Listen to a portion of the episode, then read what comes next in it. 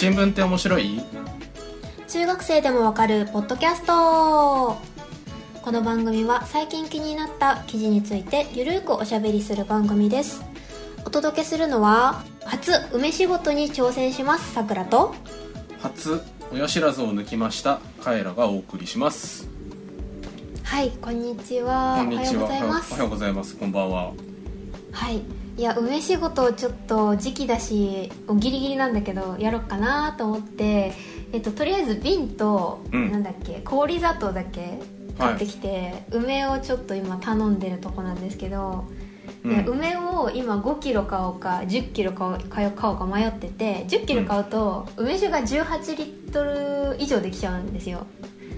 なるほど。1日1リッター飲んでも18日持つとそれはねあの計算がやばい。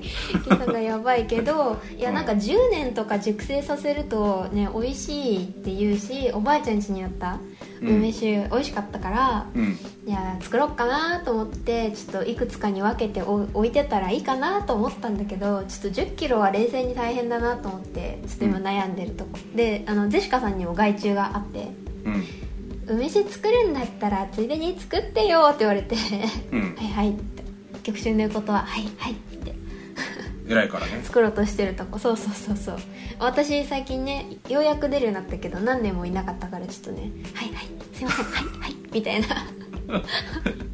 やることやってないから言うことそうそうそうやることやってないかからね。そうそうそうそうそう。はいはいやります。やらせていただきます。はいはいみたいなまあでもさいいいんじゃないの、ん。5キロも1 0キロも。そんなにそんなにやること変わんないでしょ？梅酒作りだったらさ。なんかヘタとなんか竹串でヘタを取るのよ。なんかそれが結構下ごしらえはね。そう下ごしらえが大変らしくって。別にまめな作業はいいんだけど最近腰が痛くて私。いはい。やなんか布団の話も全然なんか聞いたけど。にしたけどもうね腰痛と肩こりがひどくっていやうんまだ20代なのになんでかなみたいな、うん。ちょっとあのそういう労働細かいずっと同じ体勢のやつはあんまりしないようにしてるところはちょっとある、なるほどね。なんかその体体調によってはまあもしかしたら1 0キロも作れないぞと。そうあの作ったことがないからその大変さを知らないからあね。これこれやったらこれぐらいになるなみたいなのもよくあんないうしそそうそうそうそうそうなんかネットだとネット通販だとなんか1キロ3キロ5キロ1 0キロで1 0キロ以上がないってことは1 0キロって多分相当な量なんだろうなと思って。うんうん瓶が10本10本まあまあ大きさによるけど瓶の大きさによるけどはい。なんか 10, 10個とかできるから6リットル瓶が10個かな？うん。5リットルか6リットルの瓶がなんかすごい本数になるからちょっと売り場にある瓶の数を数えるとうん。あれこれ意外と大変ではと思ってとりあえず5キロにしようかなと思ってるところ。まあまあ初チャレンジ初だしね。そうそうそうみそう足りなかったら来年すればいいから。でみんなネットで見てると1キロから大体3キロぐらいの人が多いから、うん。多分1 0キロは作りすぎだろうなと思ってる。そんなにお酒飲まないから私、まあいいやと思って。はい、ね。初仕事また今度収録する時がああればあれば？うん。あればまたちょっと報告します。怖いですね家庭の話になってるのは。そのうち。そう、はい。で親知らずそうこっちはね抜いた初めてだけどね、結構張り切ってね、張り切るねそれは。張り切ってね一度にね2本抜いたんだよね。おーおーおーおーおー。でね左の上下を抜いたのね。うんうんうん。でまあ理由としてはまあそれぞれちょっと虫歯気味になってるからっていう話があって、うんうんうん。まあだからまあ頭はまあとりあえず見えてるぐらいのね。はいはいはい。感じであったんだけど、まあ、虫歯だしうん噛み合わせもまあ良くはないから抜きますかという話になってさ、はい。で抜くこの日に抜くっていうのが決まってからさ1ヶ月ぐらい時間があったの。ああはい。予約の都合でね。でさやっぱ親知らず抜くの初めてだからさどんなことすんだろうって思って、うんうんうんで YouTube とかでさすごい見てたの。親知らず時間があるしね。動画を。そう。で。これが翌日だったらなんか調べないだろうけど。そうそうそう。まあ行くかみたいな感じだけどさ、うんそうそう。余裕があるから時間的に。すごい見てさ。でまあ YouTube に上がってるやつって、まあ、自分の生え方よりもっと悪いやつだからさ、まあここまでにはならないだろうと思いつつさ、なんつうのもうバリッバリさもうなんつうのは歯茎歯肉をさメスで切開してさなんかめっちゃ歯とかさなんかゴリゴリ削っててさ「いやこれ顎の骨ですよね」みたいな。怖い。もうさなんか器具とかつくんだけど器具突っ込んでグリグリとかやってるわけ？怖い怖い怖い怖い。うわうわうわと思って。でまたさその術中も大変そうなんだけどまあでもさ術中って麻酔効いてるからまあ痛くはないって聞くんだけどさ問題はさ、はい抜いた後にさすごい痛いって言うじゃない？らしいですね。でやっぱ友達に聞いても「いやめっちゃ痛かった」とか「腫れた」とかさあるし、その YouTube 見ててもさやっぱその、えー、と抜いた後にこうなりますみたいなさなんかなんつうのなんかもうほっぺたパンパンみたいな人とかい。いるわけさ。怖い。でまあ腫れも腫れで、まあ、どうしてもやっぱ腫れは出る多かれ少なかれ出ると。はいはい。でまずそれがあるとでもっと怖いことがあるっていうのを調べて分かって。はい。結局歯抜くとさ顎の骨にその歯が入ってたスペースがこう空洞としてできるわけじゃない？はいはいはい。でそこに歯からで歯かっていうか歯っていうかまあその骨から染み出た血がうん。溜まってかさぶたみたいになってそれがこうなんていうのある程度こう定着するとそれをベースにまた骨が復活してあの歯茎ができてみたいなので塞がっていくらしいんだけどはいはい。その術後にあのちょっと血の出方が不十分だったりだとかあとまあうん結局その歯抜いた後ってその縫合するんだけど、はいはい。まあ、完全に締まりきってないかったりし締まりきるわけじゃないからちょっと穴が開いたりするんだけど、うんうんうんうんうん。そっからねなんかそのかさぶたみたいなのが取れちゃったりすると骨が露出して、え怖っ。ですごい痛いんだってそれが。骨が露出して。そりゃ痛いい痛いですよ。そりゃもう話聞いただけで痛い。ねそれドライソケットっていうらしいんだけどえー、でそれがもうむちゃくちゃ痛いと。嫌だ。で嫌だなと思って。うん。でまあ歯抜いてきたんだけどもう今親知らず両方ないんだけどあはいはい。上下とも、結論から言うとねうん抜いた後も全然痛くなかったしほとんど腫れなかったの、おおまあ全然なんかなんだ楽ちんなケースだったの自分は。あーよかったですね。私も親知らず生えてるからうん。で歯科矯正もそろそろというかそのちょうど今マスクの時期だしうん。やってもいいかなと思ってるとこで、うん。それだったら親知らず抜くかと思ってんだけど、うん私、えっと、左奥歯と右奥歯がなんか分かりやすくうん。なんか存在してて親知らずが、はいはいはい。えっと、左はなんか顔で半分以上まあ7割ぐらいかな、うん。なんかもう歯として出てるから別に噛み合わせがそんな悪いとかじゃないんだけど、ん。まあ親知らずあるなみたいな。うん。虫歯も特になってないから、まあうん。今困ってはないんだけど、うん。で右奥歯は出てないけど、うん。あここなんか歯ありそうだなみたいな、うん。存在が確認いるっぽいぞみたいな。だからどっちも痛くはないんだけど抜こうかすごい気になってるな感じ。るほどね。けど怖い。その話を聞いたら余計怖くなった。でさまだ続きがあって。えまだあるの？はいはい。で歯抜いてもう実は2週間3週間ぐらい経ってんのかな。だけどうんうん。まあでもねその歯茎を縫ってた糸も抜いたんだけどまあでもやっぱ傷は傷だからまだ塞がりきってなくてさちょっと穴が開いてさ穴が開いてるのまだ歯茎のところにね。はいはい。歯が生えてたところに。でまあ歯磨きとかしてちょっとまあ定期的に見ててああだんだん塞がってきたなとかと思って見てたの。したらさある日さなんと思ってたの。よく見たら穴の中になんか白いものが見えんの。え？うん。白いものが白いものが。穴の中に見えるの。これはその噂に聞くこれドライソケットではみたいな。うん。うんうわうわうわと思って。うん。ででも痛くはなかったの。はいはい。かといってさなんか自分でそのなんかほじったりしたなんかりしたらやばいじゃない？もしこれが本当に骨だったらえらいことなわけでさ。えらいことこれからまた痛くなるかもしれないみたいなのでさ、うんうんうん会社やさちょっと23時間ぐらい早引きしてさ歯医者さん行ったんだよ。はい。でそしたらさまあなんか固めのちょっと白い大きめの食べかすだったんだけど。うん。うわよかったと思って。よ それは良かった。かったと思って。でまあ今現在に至るっていうね。なるほど。まあとりあえずドライソケットにもならずあならず。まあ、術後の経過もまあ今のところ順調と。心配はしたけどみたいな、そうそうそうそうそう。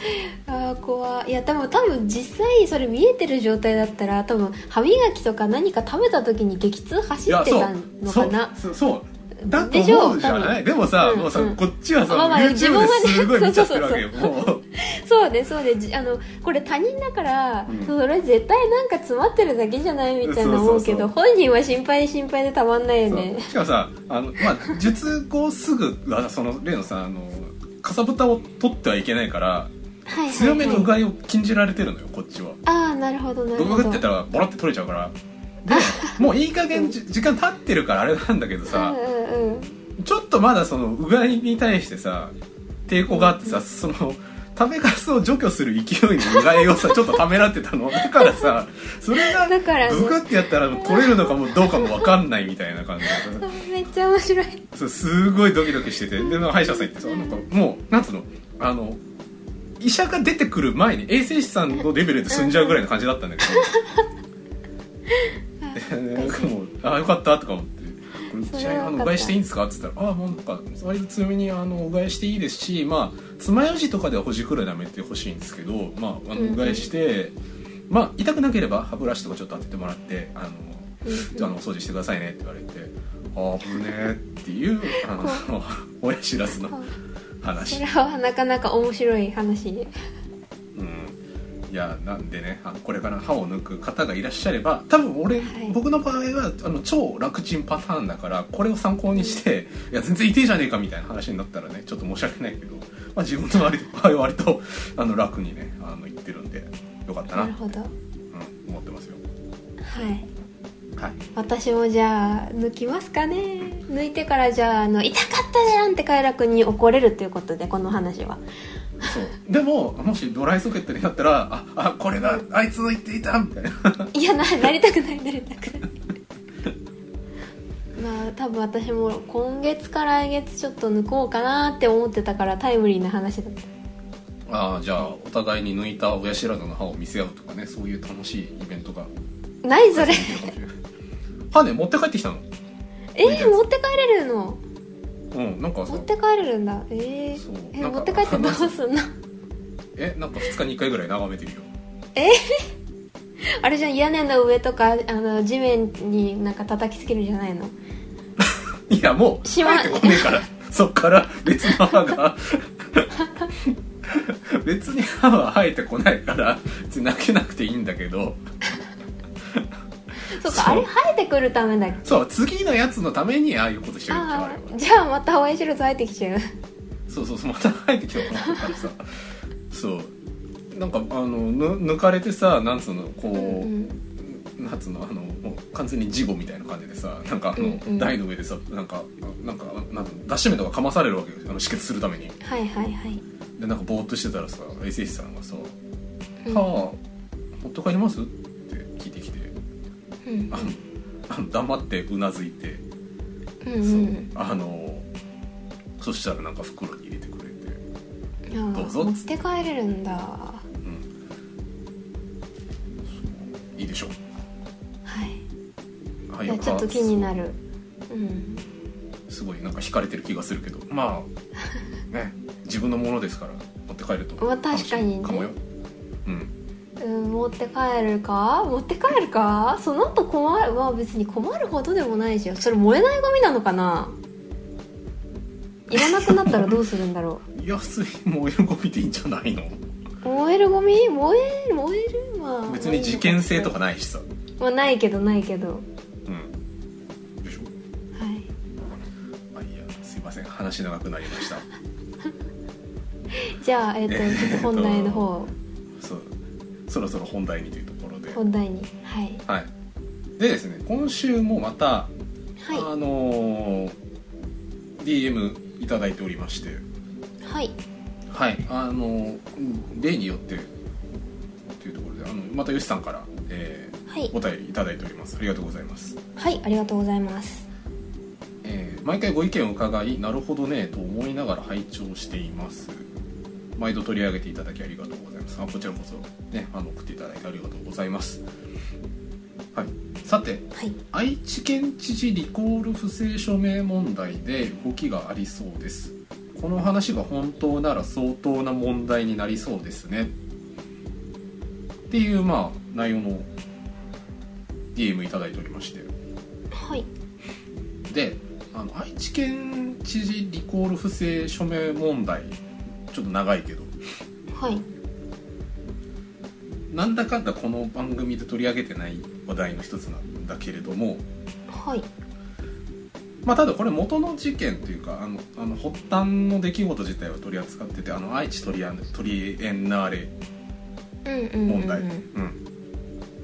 まああのこ公金、まあ、税金を使った展示会で展覧会でまああのなんていうのかなあのちょっとこうあのて天皇制とかあとはその慰安婦系のそういうあの、うんまあ、メッセージを扱ったあ展示をして、まあ、ちょっとその税金を使って何だろうことやみたいな話になり、えー、とそれを許可した、えー愛知県知事を、えー辞めさせなければならないという話になって、はいはい。えー、と名古屋市長の川村隆史とかあとあのイエスタカスクリニックの院長とかが、うんえーあの大大村知事を、えーリコール要するにその署名を集めて、えうん。ークビにすると。はい。いう運動を起こして運動自体は署名が一定数集まらなくて会食には会食ですよねあの知事をクビにするまでには至らなかったんだけど、えーその署名を、えー集めてる中で不正署名要するにその本当にあいろんな人から集めてるわけではなくてうまあ架空みたいなそうそう架空の誰かが勝手にうん書いたのを、あの署名として扱ってたと、うん、いうのが不正署名事件でで、はい。これが本当だったらっていうのでその DM で、えー貼っていただいてる記事があってえーっとですねこれがざっくり言うとなんかツイッターの、えーツイートが、まあ、貼ってあるような記事なんですけど、えー、とこれはい実際にその不正署名が、えーの疑いでそのリコールの事務局長田中元事務局長が、えー、と捕まったのね実際に刑事事件化して。はいはい。でただこの不正署名、まあ、偽造署署名偽造に関して田中元事務局長の、えー家を家宅捜索したら、えー、とさらに大量の署名が出てきたんだけどなんかどうやらそれは本物のようで10万筆以上ありますと。ほう。ん、ななんでその署名があるのに、えーうん。偽造してたんですかねみたいな。ううん確かってにいうツイートねあくまでも。ツイートね。記事とかじゃなくて誰かのツイート。うんうんうんうんでこれ何が言いたいかって話なんだうん。うん要するにあのこの不正署名というのは、えーこれリコール運動を反対している勢力がリ,、ん。えーとリコールを潰すためにスパイみたいのを送り込んであえてそういうことをさせてたんじゃないかみたいな。ことが書いてあるのね。めんどくさい。面倒くさいよね、うんうんうんうん。っていう、まあ、胸の記事なんだけどはいはいはい。まあ本当だったらっていうところに関して言うとあの、まあん。見た限りちょっとソースが怪しいなっていうのが一つね。うん。とうんうん。あとねそのこのリコール署名問題のその実はその反対派の陰謀なんじゃないかみたいな話とかね見てて思うのはね、あの最近そういう話題超多いなっていう話で。はいはい。ああのほらもう今は違うけどさあのドナルド・トランプが大統領の時代とかさそんな話ばっかだった。ああありましたね。け結構あった。そうそうあの BLM も実はみたいな。あじゃねえや、うん。えーと BLM 運動を発端にしてなんかそのえーいろいろ紆余曲折ありそういえー、っとなんだっけ。あのもうちょっとなんか忘れちゃったけど ホワイトハウスに殴り込みをかけたのは実はみたいななんかそういうさ。うんうんうんああ違うわ。ありましただからその愛、うん、なんかその愛国者がやったっていうことになっててそのドトランプの顔に泥塗ってるけど実はあの愛国者はその BLM の あの一派が化けてるだけだってそういう話ね。そうそうそう。それが言いたかった、うんうんうんだけどうんななんだろうね。そうなんかどっから湧いてくんのその例っていうさこと思ってて、うんうんまあ、ちょっとそのリコールの話からすごい外れちゃうけどさなんかみんなその思春期の頃に「ムー」とか読んでなかったわけって思うの。あの素直に信じちゃう人たちが多いって話？あそうそうそうそう。あのさあのなんだろうツイまあいいいいいいそういう人も言ってもいいんだけど、うん。あのちょっとツイッターで青臭いことをさツイートしてるあの決して若者ではない人とかいるじゃない？言いますね。いるじゃない？その中高の頃にそういう文章を足したあのしたためてこなかったのかな？みたいな。まあそれは多分すごい少数なんだろうけど、でもなんか、うん。そういう陰謀説な的なやつって、うん。なんかそれこそ思春期的な時に噂程度でクラスでこう話題になったりとか、うん。なんかそういうので、まあ、どっかで信じてない心があるからそれでなんか学んでいきそうなもんだなと私は思ってるんだけどそのなんていうのうん。嘘を嘘と見抜けない人ネット難しいじゃないけどさ。うんうん。なんかそういう面がありますよね。なんかムーとかもだってなんだろうあれもなんかそういうもんだと思って、うん。なんだろうたしなむみたいな。うんそうそう。そそういうことしてたらうんうんまあねどっちがいい悪いとは言わんけど。うん。ね。なんかそうだからあのなんだろうな。体体勢なさすぎみたいな。まあ、それが本当だったら面白いなと思って本気で信じてる人もいるだろうし、まあ、なんかまあ様々なんでしょうけど。そうそうそだしそういう目線ももちろん必要だと思うよ。要するに疑うっていう意味でうんね、だけど、まあ、それはちゃんと検証されるべきものであるとは思うし、うん。うん。うん、これもあんまり触れないどけどあのコロナは陰謀説的なねやつとかね。あそうそうそうそう。結構調べてるとあの説をなんていうか結構真面目に唱えてて、あその目線は面白いないやまああるけどみたいなのでちょっと面白い読み物としてなんか見るのは割と楽しかったりはする。確かにねデータ上で見るとねとかね。ではいはい。実は実はその陰謀っぽいことが本当だったっていう場合ももちろんあるけどさ。うんうん。可能性としては。そう。でさなんかそれをさ鬼の首を取ってさ「ほら見たことか」みたいなさこと言うけどさ。いやそういう結論になったっていうことが分かってよかったって思わないのかなって思うんだけど、まあ、最初からね言ってる人的にはですねあの俺が言った通りだみたいなあのなんだっけ、あのさあのエミリッヒのさあの2012っていう地球が滅亡する映画でね、あのマヤの予言の通りに地球が滅亡するんだけど、そこに出てくる陰謀派のラジオおじさんがねこうなんか火山が大噴火してなんかもう大変なことになってるんだけど、俺の言ってた通りだイエーイみたいな感じでその火山噴火に巻き込まれて死ぬっていう番組があるなんだそれ滑稽すぎる。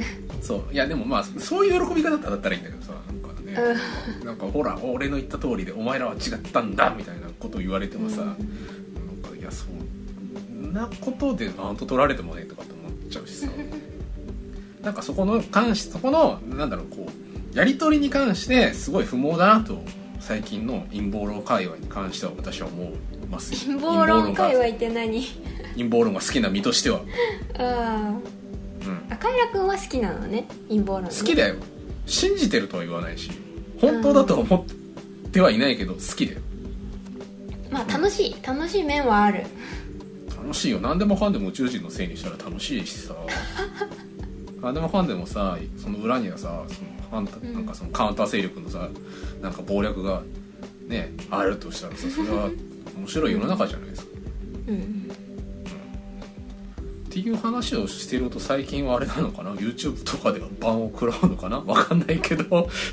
いやどうだろう。エンタメとして収まってるんだったら大丈夫なんじゃない、じゃないかなとは思うけどね、うん。っていうつもりで話をしてるっていうことを言いたいです。はい、はいいうことでごめんなさい。ちょっとなんか本筋からちょっとずれちゃったんですけどまあちょっと膨らましたところでというところで、えっとよしさん、、はい。かがでしょうか？ちょっとこれに懲りずあのお聞きいただければと思います。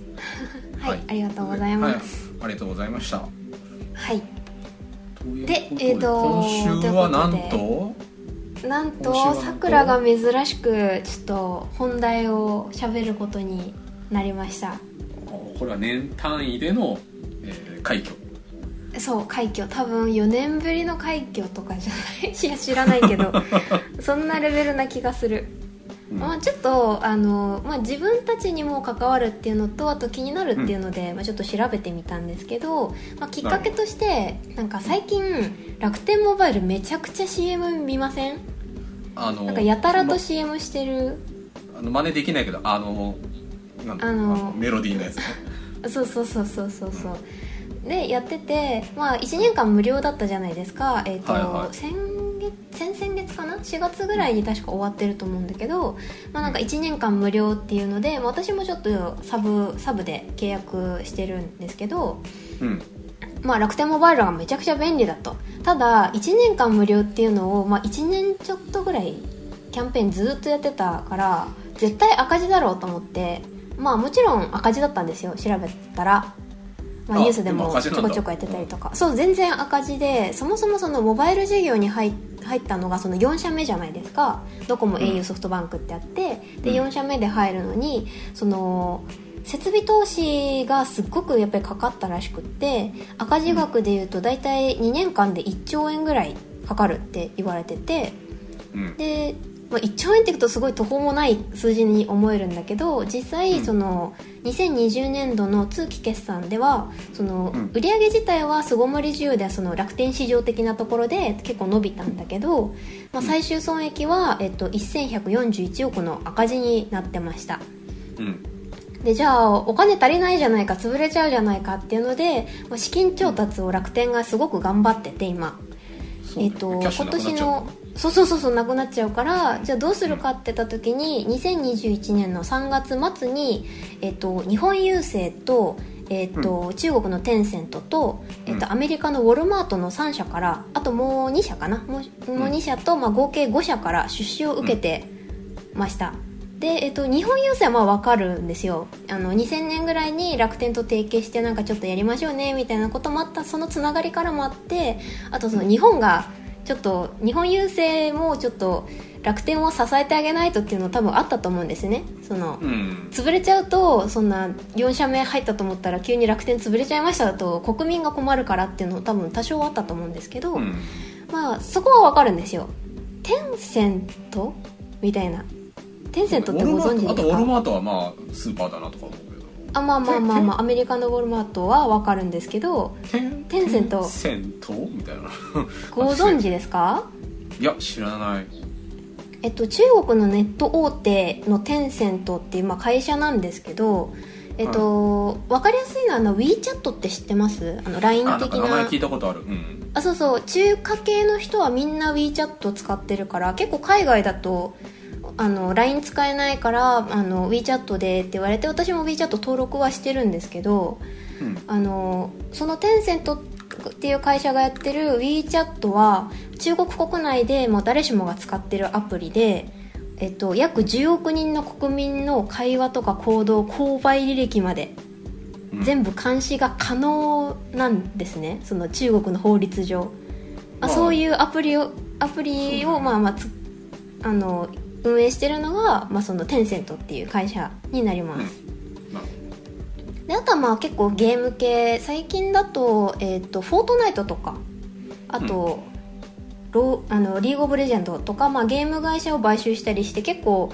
まあ、ネット界隈だとちょこちょこ話題に上がるような、まあ、大手になるんですけど、まあ、そこのテンセントの子会社が楽天に3.65%の出資、えっと、お金で言うと,、えー、と657億うん。の出資を決めてるんですね、まあ、実際お金ももらってるんですけどってことは主要株主になったんですよ。中国のテンセントっていう会社が。なるほど。これちょっと怖い話であの楽天の顧客情報がテンセントを通じて国家情報法のある中国政府に流出する可能性があるんですなるほど。これさあの前に扱ったさ、あの、んうん。LINE のそのなんつうのデータ管理そうそうが外国であったっていうよりより具体的だよね、よりやばい話で、うん。で何がもっとやばいっていうとその楽天って通販だけじゃなくて楽天ペイもそうだし楽天モバイルも今参入したところだし、うん。まあ、楽天銀行とかいろんなその通信系にも力入れてるしすごく密接なあのものになりつつあるんですよ。その Google, Google じゃない、えー、と Amazon とかよりも日本人だと結構そのなんだろうネットとか楽天のネット系なんだっけ、まあ、光？楽天光かな、とかなんかいろんなサービスを力入れてるから電気とかもできるし、ってことは国家安全保障の中でも結構重要な部分を担ってるあの楽天だからしれっと中国資本が入ってしまったことに自民党の幹部も頭を抱えてるらしいんですね、まあ、実際怖い。いやばいよね。やばくて。まずいよね。そう。で、えっと、当の楽天グループの、えっと、三木谷社長は、えっと、流出に、えまあ、流出するんじゃないかって懸念に対して、まあなんかテンセントから出資を受けたぐらいで何をそんなに大騒ぎしてるのか全くわからないってコメントしたそうで、むしろなんでそんなまあそんな安心してるのか聞きたいぐらいなんだけどうん。一応ですねその国家の安全保障のために何もしないっていうわけじゃなくって、まあ、日本はその為替法っていう法律があって、うん一応その外国人投資家によるその株式を取得するには一応制限があるんですよ、まあ、その何パーセントみたいなはい。のはあるんですけどでも一応その抜け道があってうん。あの10%今までは、えっと、10%以上出資するんだったら届けして必要でしたよっていうのを1%以上っていうのに下げて一応審査の対象は拡大してるんですけど、うんあの為替法の審査が入ったかどうかっていうのは楽天ととテンセント両社はコメントできないって言ってて何があったかというと抜け道があるらしいんですよ。うんその審査入らなくてもその株式取得できちゃうっていう抜け道があって、うん。具体的にはその外国人投資家が出資先に、えっと役員を派遣しないだから経営とかに直接なんか口出ししないとかあの非公開の情報技術にアクセスしないとかそういう条件を満たす場合は事前の届け出を免除するっていう例外規定があるんですよ。なるほどね。金出すだけだったらそうそうそうそうそう。そう審査しなくてもいいよみたいなそうそうそうそう。だからでテンセントは出資してるだけだと。で楽天もあの一応アメリカも口出してきてたんですよ。あの、まあ、うん日米の当局とかその関係者に対してテンセントはまあ出資をあしてくれてるだけだからそういうなアクセスもしないし何もしないよっていうので事前に届け出をしてない。うん。であの、まあ、株式を取得したんですよ。でもそもそもテンセントって投資会社じゃなくってだから見返りもなく657億も払うわけがないんですよ。そうだよね、まあ、自分たちもそういうネットそうそうそうそのあのサービスを提供してるわけだうし。そうそうそうそうそうそう。で、えー、と今までもそのなんかそのテンセントと楽天のやり取りがあって、まあ、業務提携とかその一緒にお仕事できたらいいよねみたいな話をテンセントと楽天はそもそもしてたから、うん。準出資じゃないよねみたいななるほどね。そのさっきのその例外の そのなんつうの？場合にこれ当てはまんの？っていう、そうで、うん。まあ例外として一応その抜け穴を通ってしまったにしても、まあ、結局怖いし怪しいよねっていうことでその日米両政府からはその楽天がその監視されることにはなったので、まあ、一段落なのかなはてな？みたいなまあちょっと予感じの。断を許さない状況という。そうそうそうそうそうそう。そんな感じの状況です。うん。でさっきも言ったけどその中国国内だと監視ができちゃうのでその中中国がその、まあ、情報公開しろって言ったらできちゃうから。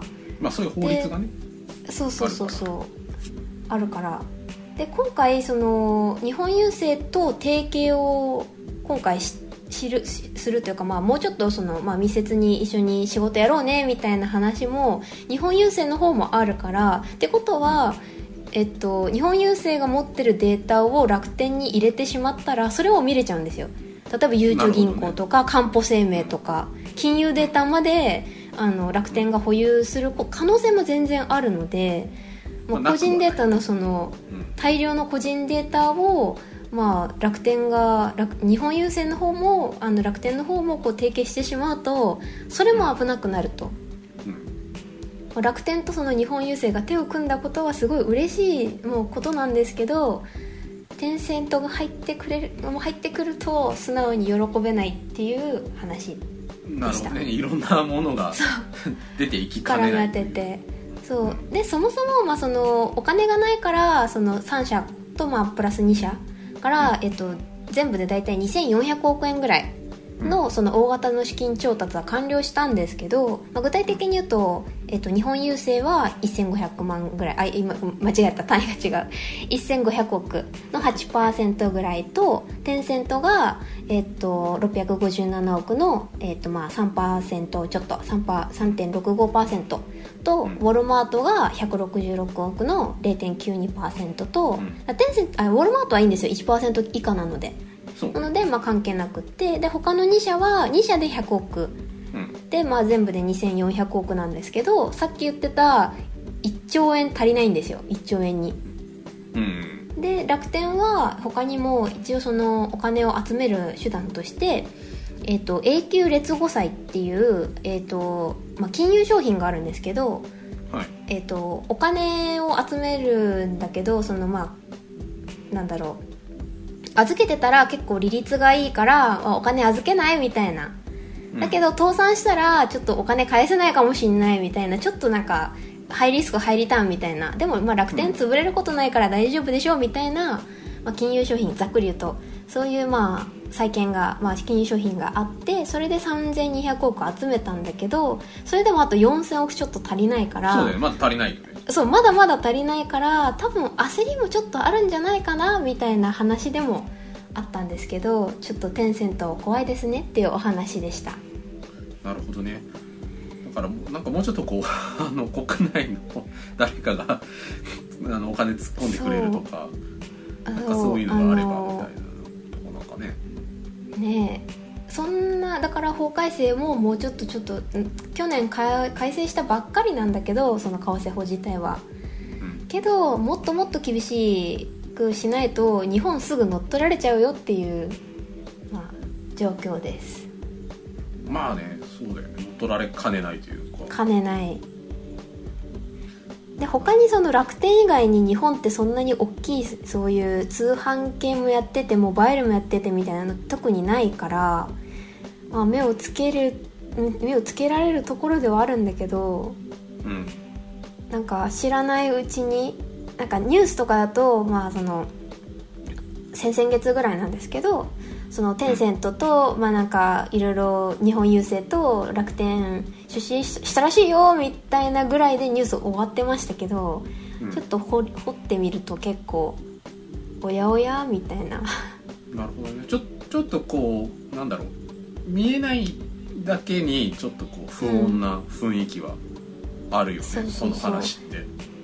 あの前の LINE の流出ぐらいだったらまだそこまであのトーク内容とかだったらまだいいけど例えばクレジットカード情報が入ってるとかじゃなかったらいいけど、うん。楽天を使ってる人って結構その SPU っていうなんか楽天のサービスを使えば使うほどなんか楽天のポイント貯まりますよみたいなサービスがあってうん。でそうすると結構私もそのサービスを利用してる一人だからうん。銀行も2つぐらい紐付けしてるしカードも3枚ぐらい紐付けしてるし住所も実家から、えっと、前の住所今の住所職業あ年齢もちろん誕生日全部何でも全ての個人情報が楽天に預けられてるからやばいなっていうのを今回はすごく感じましたね。日本企業だからっていうのを安心してたのもあるし。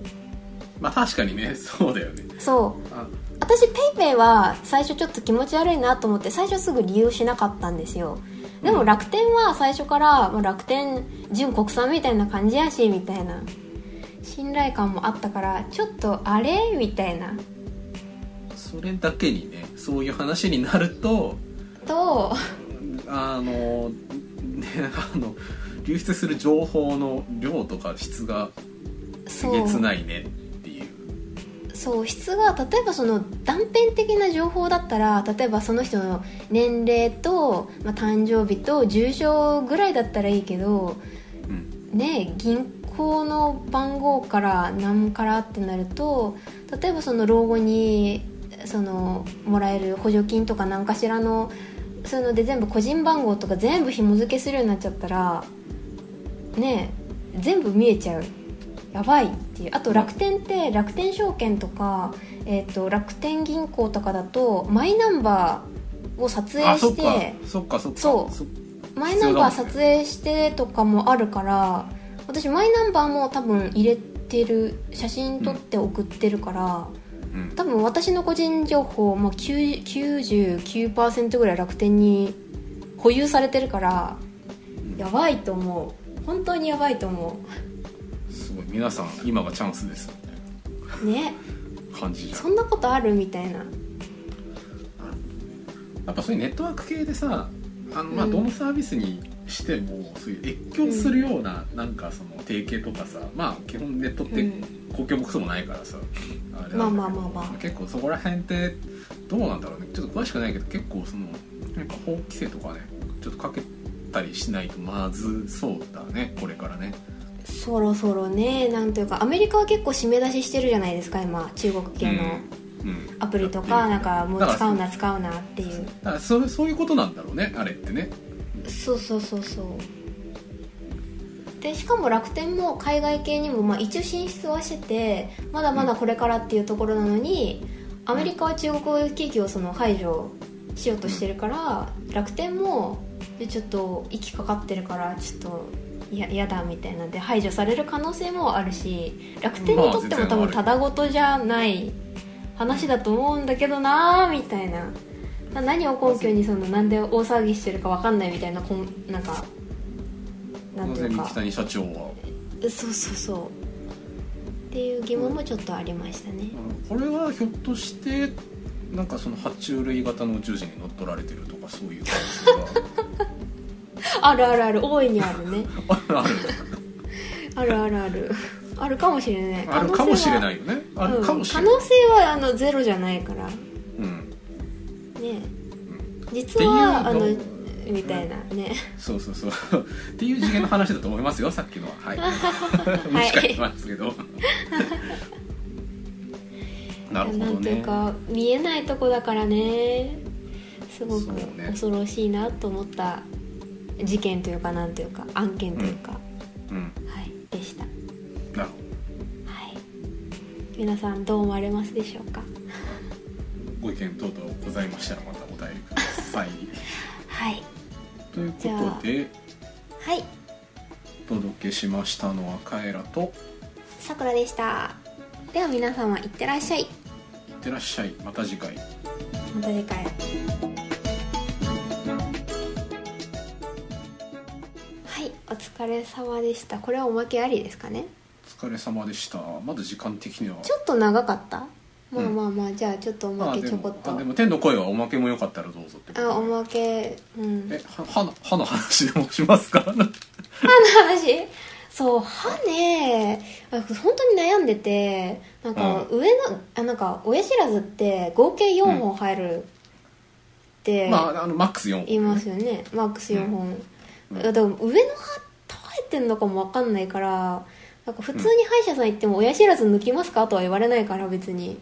はなんか別にまあね。困ってないし、だから一回そのレントゲンなり CT 取っあそうそうそうそう。いいよね。ね、しようかなと思いつつちょっと怖いなと思ってたら余計怖くななった。あとね今回が歯持って帰ってきたじゃん、はいはいはいでもともとその抜く原因がさその親知らずが虫歯になってたからっていうところなんだけど、うんうんうん。そのね持って帰ってきた歯を見たことでね虫歯に対する理解が進んだんだよ。えー、何それ？あのね結局あの、まあ、上の歯はねそのまま抜けちゃったんだけどはいはい。下の歯がねはい。あのちょっとこう傾いてて手前の歯に干渉してたから、はい。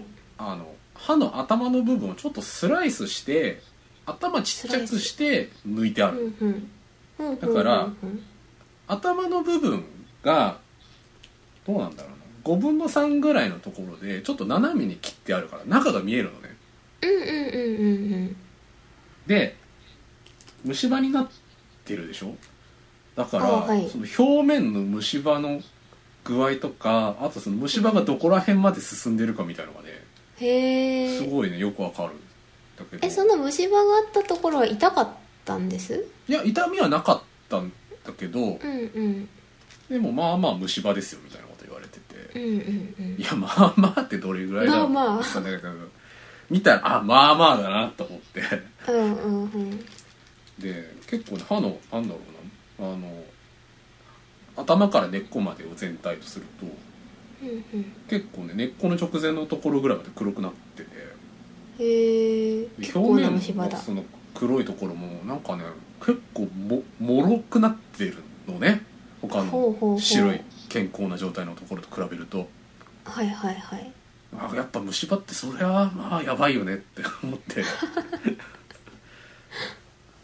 虫歯ねなそんなちゃんと虫歯になったことがないからなんか様子見ましょうぐらいのなんか軽度な虫歯ぐらいしかないから、油断してるけどもしかしたら私もじゃあその親知らずは知らんところで虫歯になってるかもしれないからじゃあそのうちまたね親知らずって大体体そのなんだ磨きにくい生え方してたりするからそれであしてるしてるしやすいんだよね、なるほそうど。そういや歯科矯正もするんだったらとりあえず抜こうかぐらいの軽い気持ちで思ってたらなんか痛い話をさっき聞いたからちょっと どうしようかなみたいな。でもでも歯科矯正するんだったらまあ親知らずは抜くんだろね。ね抜かないと。今歯科矯正ってあの歯になんていうのつけなんかワイヤーみたいなのつけるやつ以外もあるの知ってます？えあの「トイ・ストーリー」の隣の悪ガキみたいなやつじゃなくて？あじゃなくてじゃなくて。なんか、えー。歯になんか透明なプラスチックの歯型みたいなやつをはめるんですよ、うん。上下で。マウスピース的な。アメマスピース的なやつであの、うん。見た目はパッと見わかんないその歯につけてるようには見えないからそれはめてるをその 3D データ感じだよで。うん。朝はめてる感じ、まあ、両側というかそのちょっとずつずれるようになんか一回 3D データを起こして、なんか一本一本ちょっとずつずらしていくみたいななんか1週間に1枚変えていくみたいな感じ。なるほどなるほど。で何枚何枚いっぱいこう変えてって、まあ、最終的にはそれで直すみたいな、うーん。あそれが安いんですよ。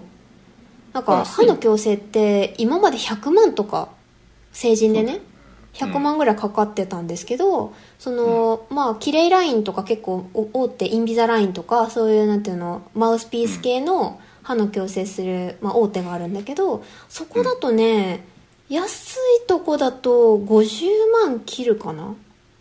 全部で。両,、両両顎？で、うん。あのそうそうそう大手とかだと50万切るぐらいでさらに言うと、今神秘的なこうあの、まあ、ちょっと見えるところだけ綺麗にしようみたいな。なんか奥歯の噛み合わせは悪くないけどそうそう、前歯だけちょっとガタつきがあるから、まあ、前歯の大体8本から、まあ、10本ぐらいかな、うん。いいってした時に見えるようなとこ。だけを変えるんだったら、本当に10万ちょっとから始められるみたいな。とかもあるから、まあ私は結構大手のところであの、友達の紹介を受けてまあ他にもそのちょっとメニューあるからそれと組み合わせてやってみようかなと思ったり。なんかなるほどなんねていうの最近マスクしてるしそれだったらちょっといいかなと思って、歯科矯正調べたらハメス、ね、そうそうそう。そしたら今はそのワイヤーよりもそのマウスピースの方が安い。まあ安い理由としてはその人件費的なその一個一個歯をその何シルバーのやつワイヤーみたいにつけて調整するよりも一番最初に歯型を 3D データみたいなややつやって一括でこうやっていくあとのあとは 3D プリンターみたいな感じで。あそうそうそうそうそうそうでそれを多分そこの委員でやってんじゃなくて外注というかそのなんていうの本社みたいなところで多分データ作ってで、まあ、最終的にはその調整はできるんだけどもうちょっと前歯を奥にやるとか、なんかちょっと、もうちょっと角度変えるとかそういう最終的なやつは一応、まあ、お客さんの方でも微調整をお願いしたりはできるけど、うん。まあそこでしないから人件費とかが大幅に削減できるからの安さみたい。なるほどね。そういうまあ単純ななんすのこ工数とかかかる時間自体も少ないから安くできるそうそうそうそう。あの通わなくてもシートも最初にもらっちゃうからマウスピース自体の。ああそうだよね。もらっちゃうから日後はこれをしてください。あそうそうそうそう。でまあ様子見で、まあ、まあ2週間とか1ヶ月に1回とかまあ、うん。あとはその終わった後矯正が1年とかで終わった後は歯がやっぱり戻っちゃうから一定期間は。その戻り防止のために一定時間つける、まあ、補定するためにつけるやつがあるんだけど、それも例えば悪くなったりしたら、まあ、ももう一回来てくださいねみたいな。その後は通う必要ないですみたいな。だなるほど、ね、と結構負担がね軽いしそうだよね。すごいいいなと思って今調べていこうかな。っていうところであ私親知らず生えてきたみたいな。うん、とこでした。まあ、そこまで調べたんだったら行った方がいいんじゃないのかな。ねなんか一回気になり始めるとちょっと、うん、歯磨きするたびになんか親知らず磨けてるかなみたいな。うん。そうそう。あとまあ前歯とかもちょっとうん。矯正するかなみたいな。うん。最近ね思うようになりました。そうですか。なんかね年のせいかな。ちょっとなんかそういうなんか例えばスキンケアとか若い頃何にも考えてなかったようなところ、まあ、こんなもんでええやろみたいなところを気にし始めるようになった整形とかはそんなのはあんまり興味ないんだけど。うん。そうあの顔コロコロするやつ買ったりとかしたし。あああれやっぱ違うもんなの？えっとねえ違うかどうかは分かんないけど普通にリンパ、ま、リンパがマッサージされるようなやつだから気持ちいい。ああ気持ちいいって。でなんか首とかにもえ使えるから結構いいと思う。腕とか足とかにも使えるやつだと。うんうんあのね100均のやつダメ。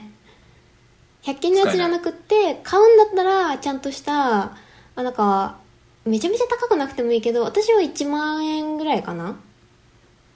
多分元が多分2万ぐらいするやつをだいぶ安くで買って1万円ぐらいのやつを、うあん持ってるけどあそんなにしなくてもいいと思うけど。いやでも100円よりは2000円ぐらいのやつは買った方がいいと思う。あまあまあまあそれはねあがねちゃんとしたものの方がいいそうそうそう。コロコロするところがめっちゃガタガタしたりするし、うん。なんかねあんまり気持ちよくない。100均とかだと。聞いてる感じがしない。聞いてる感じがしない。なんかうん。つまんで押し流すみたいなすごい動きを不可解な動きをするのよ。なんか コロコロが。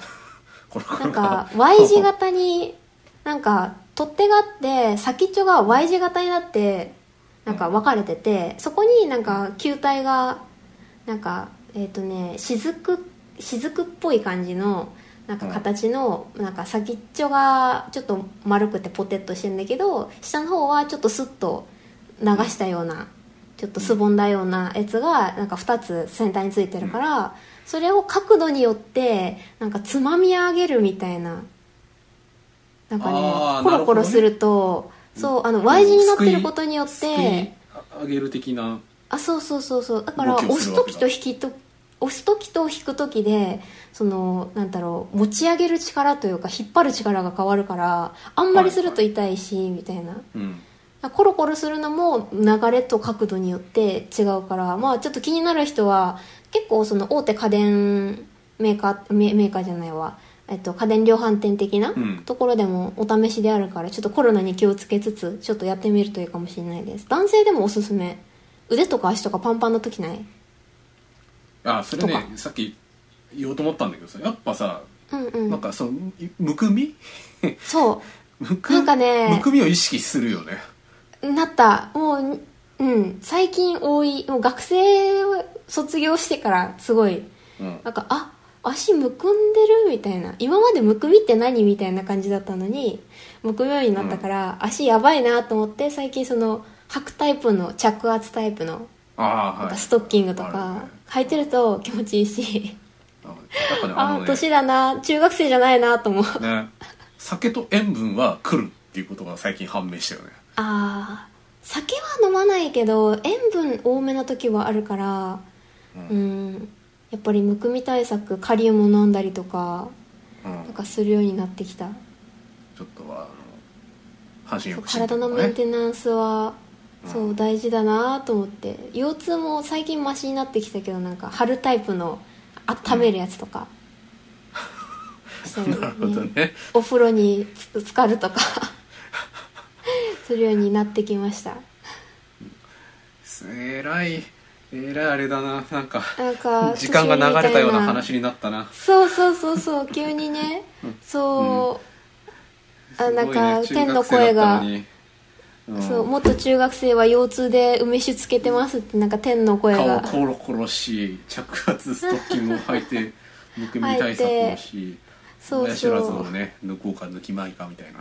あれ？これはなんか前ちなんか番組で話したかもわかんないけどなんか全身の脱毛とかも始めたりして、おおなんか脱毛ねあのリスナーさん女性だったらわかると思うんですけどあのね、うん。顔の脱毛すると化粧のりが良くなったりするしなんかね年には抗えない肌は。あとはその、まあ、気にしなくていいっていうのもあるし、うん。うん。男性はねヒゲ脱毛本当におすすめいやーねあれはね本当にねあの生やすつもりがなければ鬱陶しいものでしかないからね。そうそうそうそう。だからおすすめ。なんか前前ちょっと話したかな？した気がする。なんかね記憶がある。そう記憶がある私も。安くでできるよみたいな。ね。話をした気がする。そうだよ。とかね。なんかあなんか自分にお金をかけれる年になったのもあるかもしれないけど。うん。あ番組では知らないって天の声がこれなんかウーテクで話そう完全に完全にその置いてきぼりの話じゃない？それ聞いてる人的には。本当でもなんだかそのヒゲ脱毛が意外と安いみたいな話をしてたんだよねそうそうそうの時はねそう。そうだよね。そうそう。私が紹介すると例えばその5000円オフになったりとかするから、はいはいはいうん。なんか某クリニックだとなんか6回で3万円ぐらい、なんだけど、えっと今月末ぐらい換算期だとうん。3万円以上の会計が1万円オフになって、はいはい。あとは誕生日とかの1ヶ月前後が被ると1万円の商品券もらえてで私の紹介の5000円がもらえるとあとはウェブ登録でもなんか3000円もらえたりなんか SNS 登録とかでも3000円もらえたりとか すると 強制の話からさすすごすごいね。ななんでそんな知ってんのって思うけど。まあまあまあ調べるのよしたあらあ最安だと男性だとおひげが脱毛ほぼタダでできるとかね。あしかし1回目ではその紹介ポイントとかもらえないから2回目以降じゃないと特典使えないからっていうので1回目は適当になんか鼻の下だけとか顎の下だけとか一番安いコースででね。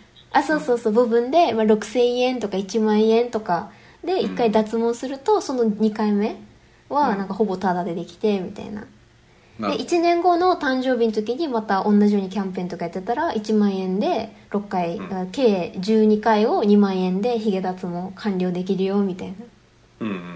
話とか。でこれジェシカさんにもちょっとおすすめしてあのうん。介護の観点から脱毛する人増えてるらしいよみたいな。なんか結構20代30代がなんかうん。流行ってると思いきや今うん。20代から70代ぐらいまで全然脱毛するらしいですよ女性も男性も。まあない方がねいろいろそう。買ってはいいだろうから。うん。買ってはいいしなんかやっぱり女性ってやっぱり脇とか足とか生えてるとちょっと気になるなみたいなのは多分どの年齢でもあるからまあねねちょっと油断した時みたいなとかね、あるから。あとあのうなじ上げた時にうなじが綺麗だととかね。ああはい。っていうので結構やる人が増えてるみたいな話へでした。えそうジェシカさんにおすすめしてうん。あのカウンセリング行ってもらいました。なるほど。カイラ君もぜひヒゲが引くようだと思ったらあのカイラ君は5000円もらえるし私も5000円もらえるんでぜひ私の5000円のために 載せられてもいいですよ。これこれ大丈夫なやつかな？大丈夫大丈夫。興味ある人ぜひ DM に DM にあの私があのなんだろうシミュレーション？料金のシミュレーションとあなたにぴったりなプランを作るんでエクセルであのさくら詳しくはさくらのあのツイッターの DM かメールまでお待ちしてますヒゲ脱毛最安500円でできます。軽い軽い金儲けを始めてるね。お金は儲からない別に。5000円のクーポンがもらえるだけだから私。あまあ、まあ、私が余計に綺麗になるだけです。あなるほどね。じゃそうあ美しさに磨きがかかるという。そうそうそう。そうウィンウィンウィンウィンウィンな。結構ウィンウィンな。なるほどね。そう。そんな話をちょっとしたいなと思いつつね、メインにはならないんで。まあね新聞じゃないしね、そうですか、じゃあまあ皆さんなん歯を抜くなり毛を抜くなりそんなことがありましたら あの、い。メールをなり DM をいただければとそうそうそう。思います。あのご相談いただければ。はい。はい。じゃあ皆様お大事に。はい。お大事に